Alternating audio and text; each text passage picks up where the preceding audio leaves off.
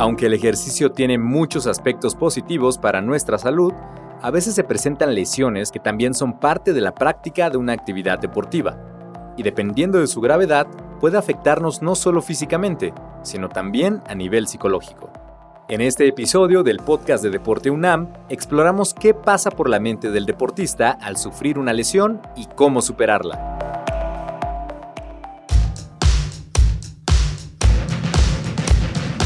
La Dirección General del Deporte Universitario presenta Podcast Deporte UNAM. En este episodio, Estrategias psicológicas para superar una lesión.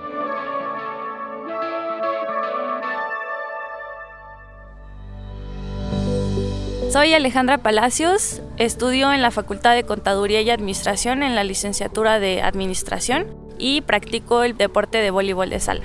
La deportista Alejandra Palacios platica su anécdota al sufrir una lesión durante la práctica de su disciplina. Este fin de año ha sido difícil porque tuve una lesión del sacro que tuve que dejar de hacer actividad física dos meses. Afortunadamente fue fuera de competencia, entonces no, no lo resentí tanto en ese aspecto, aunque sí dejar de hacer tu deporte dos meses es fuerte. Y recientemente ya regresé un mes, estaba empezando a retomar las cosas normal y sufrí una lesión en un partido de práctica de una luxación de muñeca. Y bueno, estoy en la cuarta semana de mi recuperación. Esta sí fue en periodo de competencia, de hecho me perdí la primer parada del CUT, cuestión que pues obviamente sí me afectó, ¿no? Emocionalmente. Y pues también a mi equipo, porque la preparación de todo un año y por una lesión, ¿no? Se va. Pero pues no queda más que seguir como fortaleciendo, fortaleciendo también la mente, ¿no? Es muy importante para regresar pues bien con todo y no perder como la parte de querer seguir creciendo, ¿no?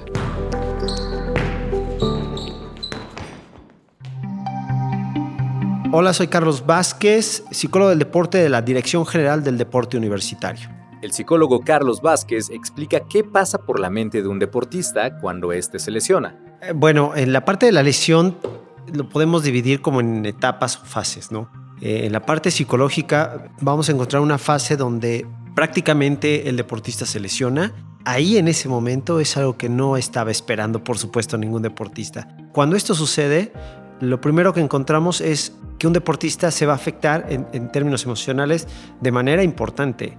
Se enoja, se frustra, eh, se llena de ansiedad porque siente que su vida deportiva está terminando inclusive o está teniendo una pausa. ¿no? Ningún deportista quiere parar, eh, sobre todo en el, en el tema competitivo. Y cuando esto sucede hay una emoción que no es, pues no es de agrado. Eh, Hay muchas formas de manifestarlo, pero generalmente va a ser enojo, mucha frustración y tristeza. ¿no? Esa es la primera etapa. Hola, mi nombre es Claudia Becerril Rivera, psicóloga y entrenadora de la Dirección General del Deporte Universitario. La psicóloga y entrenadora Claudia Becerril comenta el sentir del deportista cuando sufre una lesión.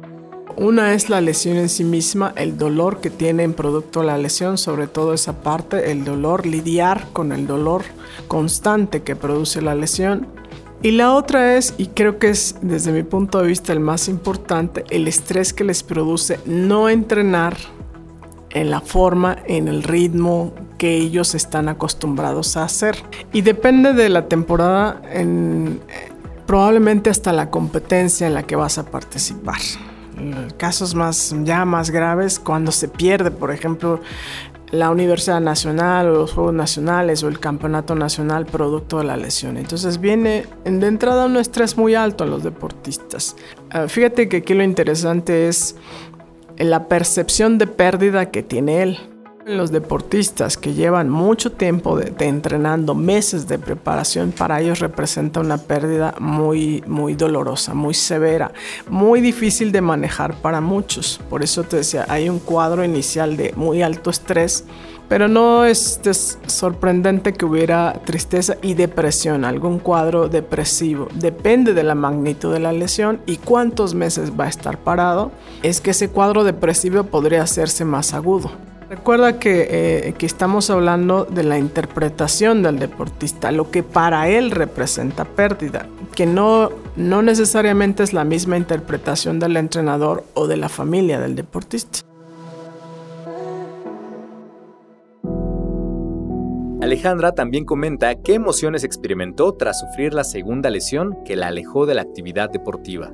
Pues mucha frustración, más que nada, es bien frustrante porque no puedes hacer nada más que pues aguantarte todo el dolor que puedes sentir, ¿no? De todo tu esfuerzo yéndose en un segundo, en, aparte eh, normalmente son como tonterías, si se puede decir así, una lesión puede venir en un segundo y, y pues ni modo, ¿no? O sea, a mí lo que me vino fue, chin, ya quedé mal con mi equipo, ya, ya quedé mal conmigo, ¿no? Con mi entrenador. No voy a estar pudiendo cumplir con, con la parte que me toca dentro del equipo y, y bueno, si eres parte esencial, pues igual te pesa un poco más pues también te aleja un poco de tus compañeros porque ya no estás todo el tiempo con ellos, ¿no? Y te puedes sentir un poco desplazado. Luego que llega otro integrante para cubrir tu lugar, es como de chino, ¿Y, ¿Y qué tal que ya no regreso? O qué tal que, no sé, cualquier cosa, ¿no? O ya no regresas como estabas o te cubren tu lugar, ¿no?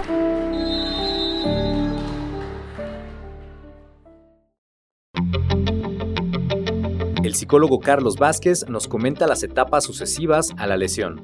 En la parte psicológica es muy importante darles a conocer la mayor información de su lesión. Para nosotros es muy importante que conozca la lesión a profundidad. ¿Qué le pasó? ¿Cómo va a ser? Eh, ¿Cuánto tiempo va a estar considerando el médico tener esa pausa? ¿Cómo va a ser la rehabilitación? Eh, lo que yo necesito es que tenga mucha información de lo que está pasando y de lo que va a suceder. Si bien en el deporte competitivo una lesión detiene a un deportista, mi sugerencia desde el punto psicológico es que el deportista siga activo en la parte de la actividad física. ¿Por qué? Porque ese es un hábito que no podemos perder. Cuando el deportista se va a su casa y desaparece, de verdad que luego es un tema recuperarlo. ¿Por qué? Porque ya se acostumbró a estar en casa. Entonces a veces el conflicto es, es que ¿para qué voy si solo puedo hacer abdominales? Es que ¿por qué si solamente puedo trabajar esto y solo voy a ver a mis compañeros? Hay una cuestión muy importante que no podemos perder de algo que ya se ha ganado. Psicológicamente es lo mejor para un deportista que no que va a tener un tiempo de sobra porque no lo va a estar usando todo, que lo siga utilizando como realmente lo, lo va a utilizar para tener un beneficio. Esto que nos ayuda que cuando regresa tenga una recuperación mucho más rápida en todo, el, en todo el cuerpo. El organismo no se degeneró por dejar de hacer ejercicio, no paró realmente al 100, sino simplemente les digo, la lesión es un porcentaje de tu cuerpo, todo lo demás está funcionando. Entonces, por la parte de recuperación es muy importante tenerlos activos, porque cuando no están activos, entonces piensan muchas cosas y generalmente son cosas catastróficas. Ya perdí el semestre, no puedo hacer las cosas, me van a banquear, eh, en fin, esa etapa de la recuperación o durante la recuperación es muy importante que esté activo. Y bueno, vamos a pasar a una tercera etapa que pareciera que ya no es necesaria, pero es, fundamental, como prevención de una nueva lesión y para encaminarlo a la reincorporación deportiva.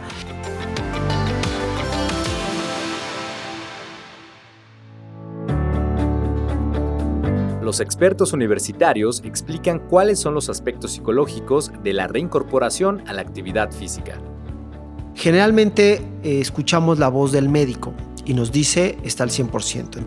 Y aunque ya está bien y ha hecho trabajo de fuerza de recuperación de cualquier situación que haya sido lesionada, va a estar al 100%. O sea, el diagnóstico es está listo, está al 100%. Pero cuando vemos y hablamos de, de esta rehabilitación, posiblemente físicamente esté al 100% pero psicológicamente no necesariamente está al 100%. ¿Por qué? Esto es algo que hay que destacar de manera importante porque se habla poco. El deportista o el cerebro de todos nosotros, vaya, tiene una función en este mundo, en nuestra vida, que es mantenernos con vida y evitar cualquier situación de riesgo. Desafortunadamente el deporte conlleva situaciones de alto riesgo y para el cerebro, pues eh, al cerebro no lo engañamos, él lo detecta. Y si en el deporte te lesionaste, pues el cerebro aprende rapidísimo, porque es de vida o muerte para el cerebro, aprender que en ese lugar, en esa situación, o con ese uniforme, o con ese equipo, en ese lugar, hubo algo que atentó con, con una cuestión física.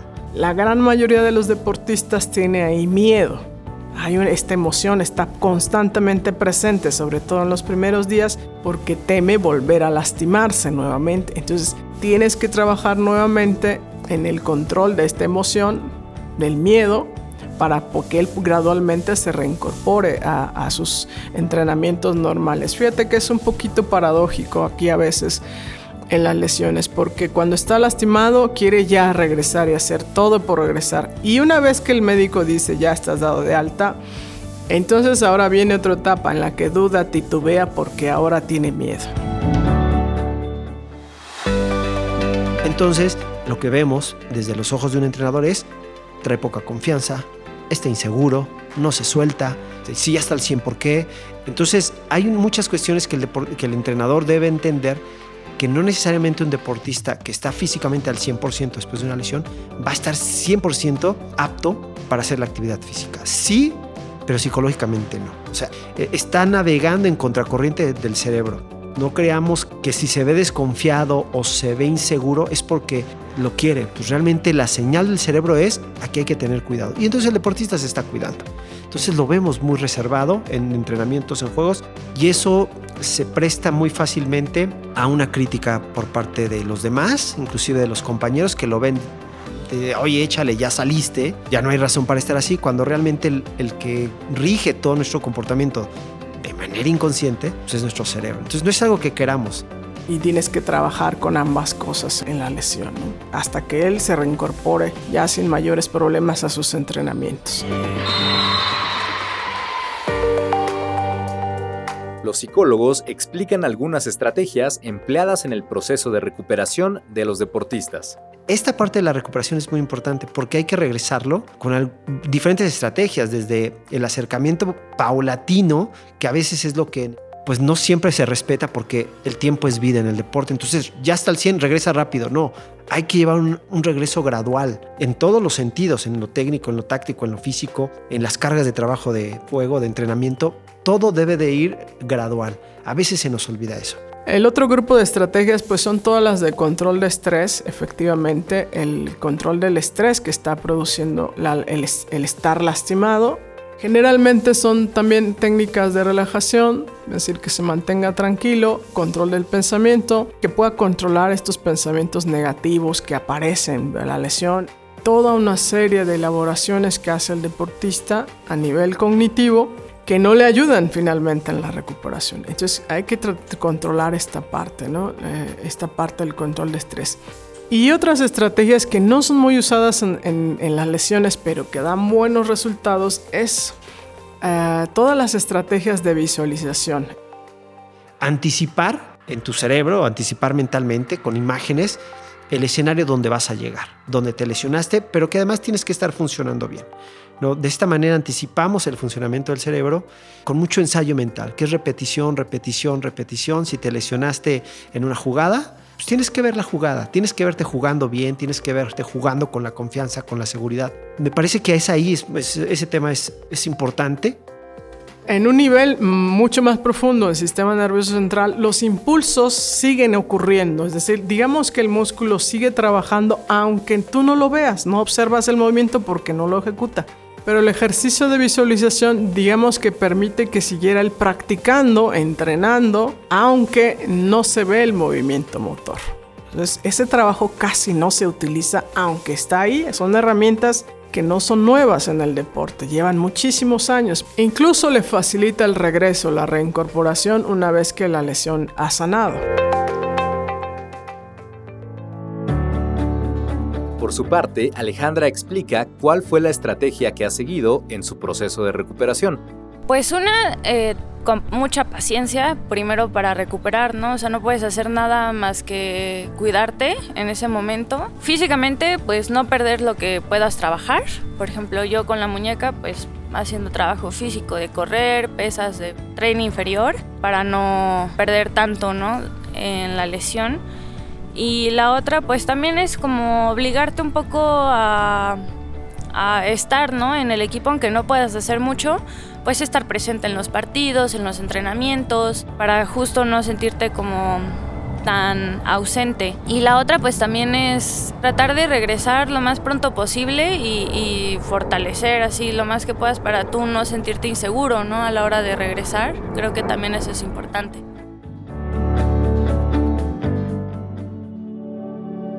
El psicólogo Carlos Vázquez explica las consecuencias de no respetar el proceso de recuperación. Que es delicado que si no respetamos todos los procesos, es muy probable que en esa desconfianza, en esa inseguridad, si hay presión, le sumamos presión además del entrenador, del equipo, de la temporada, la presión de la familia, inclusive la presión del mismo, si esto no está cuidado, lo más probable es que el cerebro actúe de la única manera que va a hacerlo para salir de una situación que está considerando como amenazante. ¿Y cuál es esta situación? Pues una lesión, se vuelve a lesionar. Eso es lo más común, una lesión que le llaman psicológica. Se le llama psicológica no necesariamente porque eh, creamos que está inventando. Realmente ah, la lesión viene por producto de esa desconfianza. Hay una lesión, el cerebro actúa a veces en contra de nosotros, pero en términos psicológicos es muy claro, está cuidando al deportista. Y si hay mucha presión, lo único que tiene el cerebro es sal de ahí. Y es inconsciente. Entonces va a haber una lesión real. También existe la lesión psicológica que pareciera que es ficticia o, mentira, en donde no hay nada, el médico no reporta nada eh, médicamente hablando, pero el, el deportista sí la siente.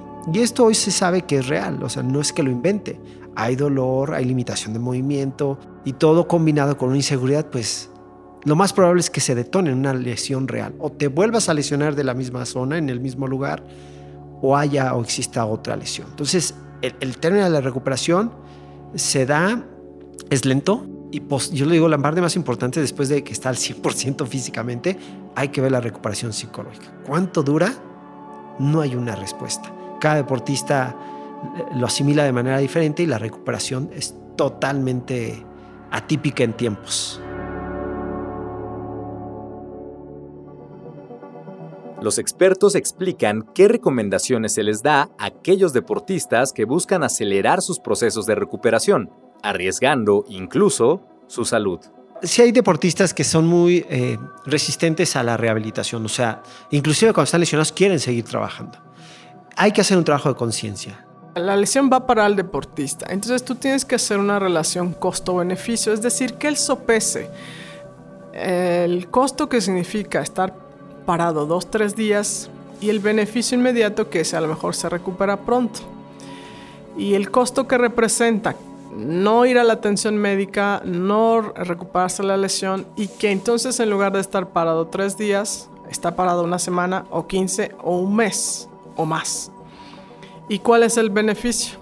Aquí es sensibilizar que lo más eh, importante para él es su salud porque estando bien va a tener una trayectoria muy larga. La verdad es que todos los deportistas quieren durar mucho tiempo en el deporte.